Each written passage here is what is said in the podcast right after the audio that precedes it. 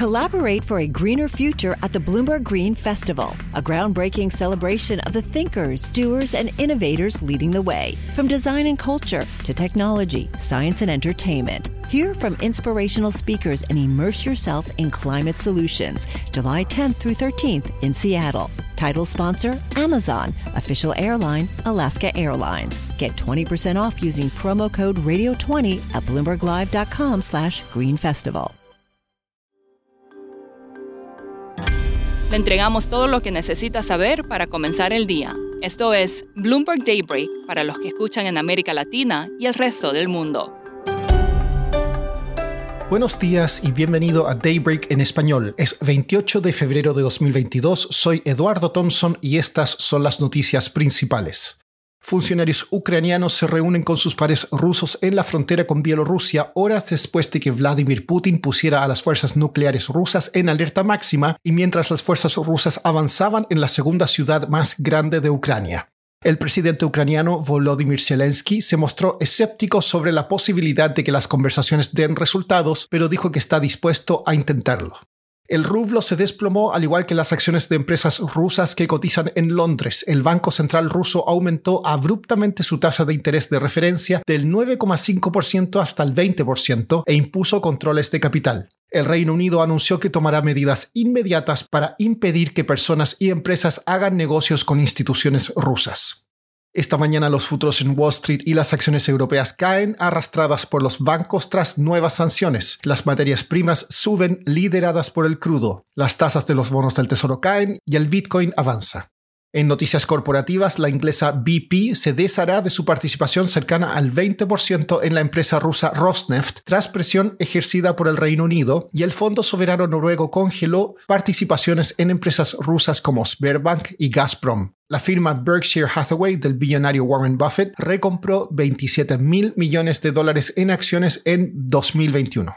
Esta semana los inversionistas estarán atentos al discurso del Estado de la Nación el martes de Joe Biden. Jerome Powell hablará ante el Congreso el miércoles y el jueves. El cartel OPEP más se reúne el miércoles. El viernes se publicará el informe de empleo en Estados Unidos. En América Latina hoy es feriado por carnaval en Brasil, Argentina y Uruguay. Jair Bolsonaro dijo que favorecía una postura neutral ante la crisis en Ucrania. En México hoy reportarán resultados las empresas FEMSA y la estatal Pemex. Hoy también termina el plazo en Colombia para las ofertas de adquisición del multimillonario colombiano Jaime Gilinski por el fabricante de alimentos Nutresa y el holding financiero Sura. El desempleo en Chile llegó al 7,3% en enero, en línea con las estimaciones, mientras que la producción manufacturera subió solo un 2,6%, por debajo del consenso. Los activos colombianos están baratos y se debe a la ventaja que tiene el candidato de izquierda Gustavo Petro para las elecciones presidenciales de mayo. Esa fue la conclusión del panel Market Talk organizado por la oficina de Bloomberg News en Colombia. Sin embargo, Mario Gómez, director de la firma de estudios Prospectiva en Colombia, nos cuenta por qué un triunfo de Petro no está asegurado. Esta es la primera vez que, la izquierda tiene una ventaja amplia en las encuestas. Si uno va a este mismo momento hace cuatro años, Petro tenía más o menos el mismo nivel de apoyo. Es decir, Petro no es que haya crecido muchísimo. Lo otro, ¿cuál era la situación del presidente Duque en este mismo momento hace cuatro años? Había encuestas que ni siquiera lo estaban midiendo, pero también en otras encuestas aparecía en el quinto lugar. Eso como para mostrar que todavía falta muchísimo y que no hay por qué uno considerar cuál va a ser ya desde ya el resultado de la elección.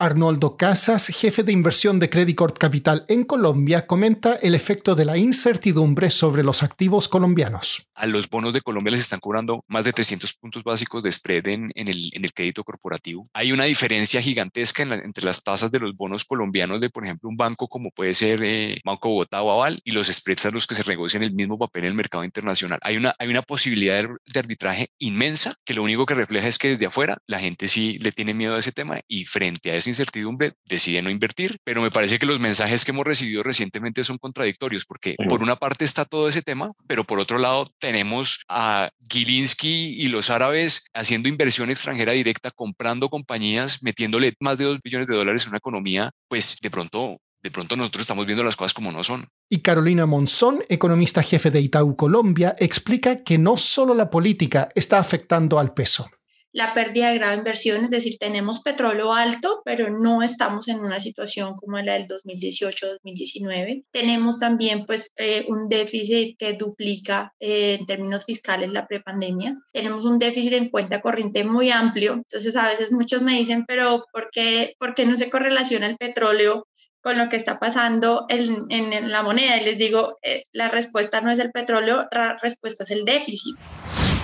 Por último, la película Coda, sobre una familia compuesta por personas sordas, obtuvo el máximo galardón en los premios Screen Actors Guild. La serie El juego del calamar de Netflix obtuvo tres premios, mientras que Succession de HBO ganó como mejor serie dramática. Eso es todo por hoy, soy Eduardo Thompson, gracias por escucharnos. Para conocer todas las noticias que necesita para comenzar el día, revise Daybreak en español en la app Bloomberg Professional.